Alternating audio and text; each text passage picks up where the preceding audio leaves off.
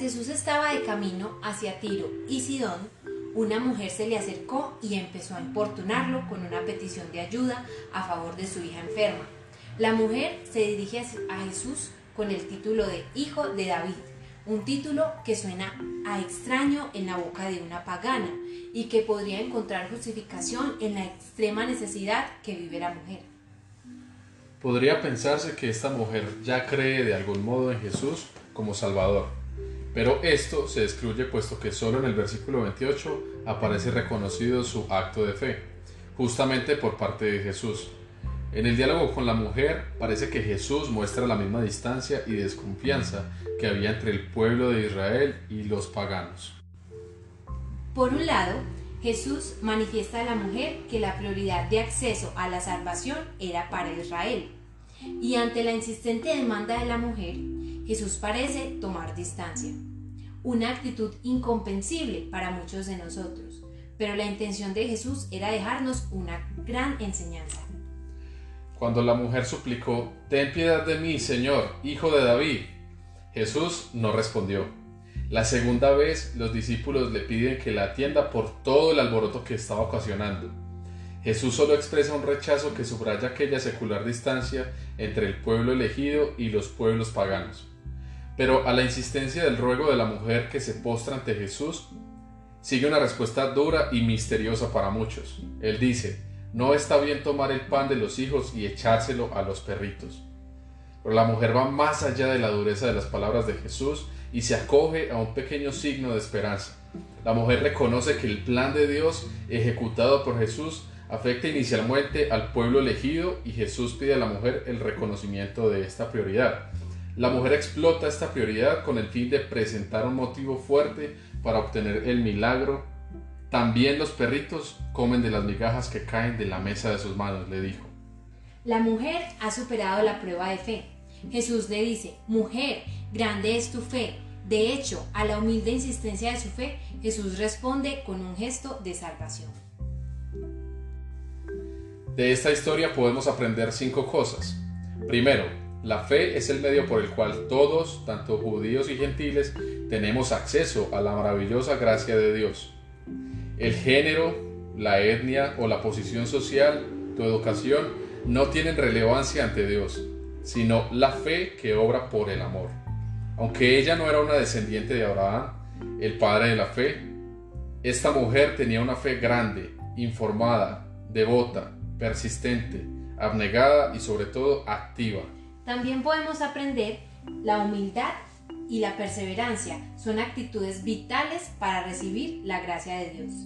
Esta mujer estuvo dispuesta a reconocer su condición indigna e impotente ante la majestad y bondad divina, pero a la vez estuvo indispuesta a darse por vencida en su búsqueda de la gracia del Señor. Ciertamente, ella creía firmemente en el resultado de creer en Dios, como nos dice Mateo 7:7. Tercero, es mejor recibir las migajas de Dios que el banquete del diablo.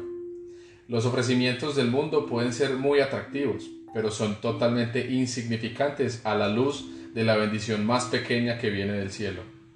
Como el salmista, esta mujer creía que mejor es un día en los atrios de Dios que mil fuera de ellos, y ella ciertamente escogería estar a la puerta de la casa de Dios en vez de habitar en palacios de maldad. A pesar de que pudo buscar ayuda en el mundo, tomó la mejor decisión de buscar ayuda en el reino de Dios. Sabemos que Dios es grande en misericordia. Aunque Jesús había sido enviado a las ovejas perdidas de la casa de Israel, Él extendió sus brazos de gracia para socorrer a esta mujer extranjera. Esto nos muestra que nuestro Dios nos, no hace acepción de personas. Su misericordia es nueva cada día. Por último, Dios siempre quiere enseñarnos algo en medio de las pruebas. Algo que debemos resaltar de esta historia es que el lenguaje de Jesús no conllevó crueldad o desprecio. Tanto lo que dijo como también su silencio inicial tenían el objetivo de presentar algunos obstáculos prácticos en el camino de la mujer, finalmente resaltando su gran fe.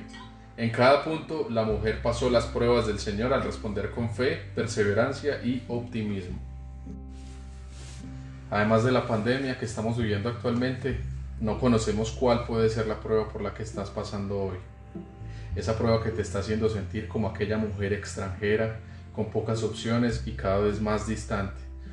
Tal vez sientas que nadie te está escuchando y que no encuentras una mano extendida que quiera ayudarte. Queremos recordarte que por el sacrificio de Jesús hoy todos tenemos acceso al amor y la gracia de Dios. Hoy te animamos a tener una fe tan grande como la de esta mujer, que reconozcas que Dios tiene el poder para sacarte de esta situación, que solo Él puede darte la victoria. Hay poder en el nombre de Cristo. Cada guerra que pelea ganará.